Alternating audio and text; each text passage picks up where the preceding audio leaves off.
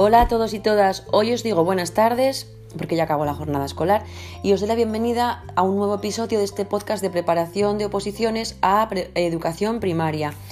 Hoy sigo con el tema 2 y os voy a hablar de la programación docente para dar respuesta a las distintas necesidades del alumnado. Como os digo siempre, soy más partidaria de no estudiar de los temas como un todo, sino eh, de ser capaz de comprender cada parte del tema y realmente mm, saber lo que dices y, y entender por qué es para que no sea un aprendizaje memorístico, que pienso que es bastante más difícil.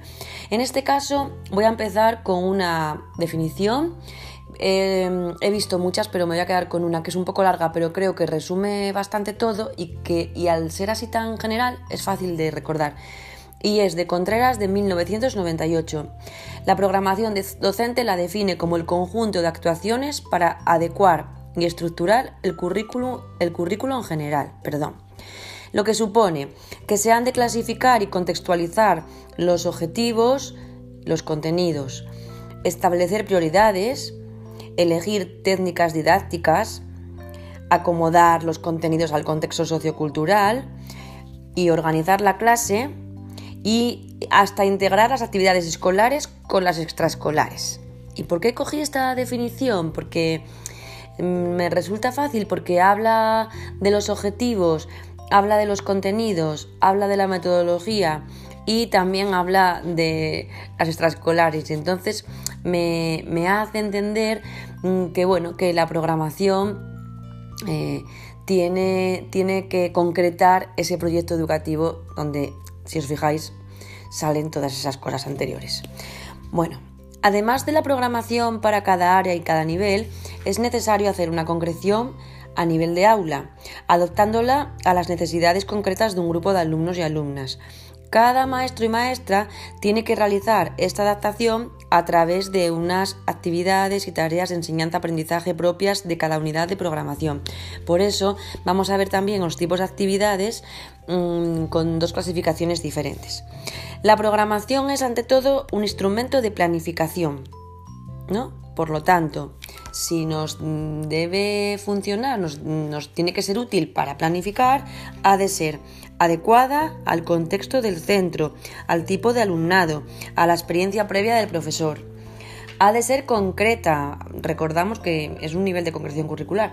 Ha de especificar el plan de actuación en el aula para que resulte realmente útil ha de ser flexible, abierta, revisable y modificable.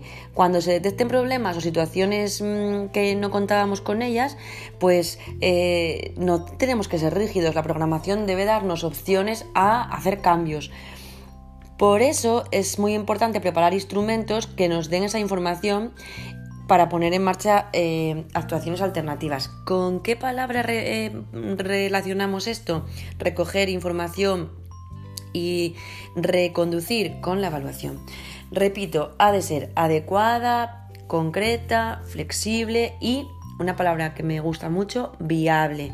Tiene que poder llevarse a cabo en el tiempo disponible, tiene que contar con los recursos y espacios previstos y tiene que estar al alcance de todos los alumnos y alumnas. Es decir, ha de ser realista. Bueno, las programaciones didácticas eh, tienen unas partes obligatorias que nos da el decreto nuestro, el 82 2014 de 28 de agosto, Hay un podcast específico de elementos de la programación didáctica, pero lo recuerdo aquí y serían la organización y secuenciación del currículo en unidades de programación, que pueden ser unidades didácticas, eh, talleres, proyectos, los instrumentos, procedimientos y criterios de calificación de acuerdo a los criterios de, evaluación que están en las directrices generales eh, de la concreción curricular, las medidas de refuerzo y atención al, alumnado y en su caso las adaptaciones curriculares si son necesarias, la concreción de los planes, programas y proyectos acordados eh, que estén relacionados con el desarrollo del currículo y sí o sí tiene que aparecer el play Voy a repasar, ¿eh?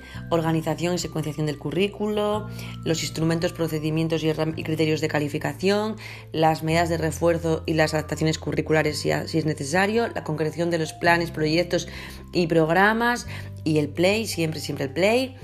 eh, hay una canción de, que me recuerda siempre al play. Eh, ahora no os la voy a cantar que me da un poco de vergüenza. También el desarrollo de las actividades complementarias, según estén en la PGA, los recursos didácticos y los materiales incluyendo los libros de texto si se utilizan, y los indicadores de logro y procedimientos de evaluación de la propia programación didáctica. ¿Vale? Es decir, la programación didáctica es la pera limonera. Parte eh, de lo que es decir, bueno, tengo todos los contenidos, los voy a secuenciar en unidades didácticas, pero además tengo que decir cómo la voy a evaluar y acordaros de directrices generales de evaluación, tiene que servir para todo el alumnado, por lo tanto debe llevar medidas de refuerzo y atención al alumnado. Y ojo, si tenemos algún alumno que requiere, que lleva una adaptación curricular, pues la adaptación curricular. También tiene que llevar la concreción de los planes, los proyectos, los programas. Y sí o sí, el play. Eh, el desarrollo de las actividades complementarias, tal y como las tengamos en la PGA, Cuidado, ¿eh? no confundamos los planes, proyectos y programas con las actividades complementarias.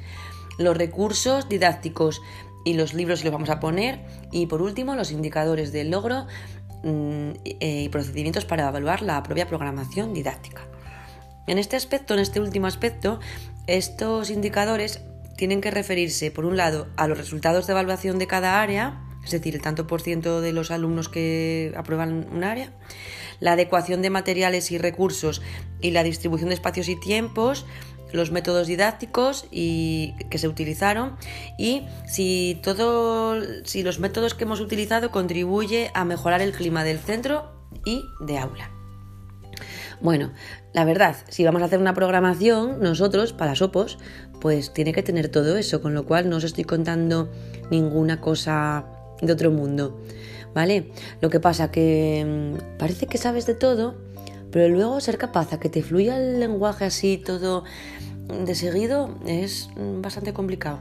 Venga, me despido. Os doy un...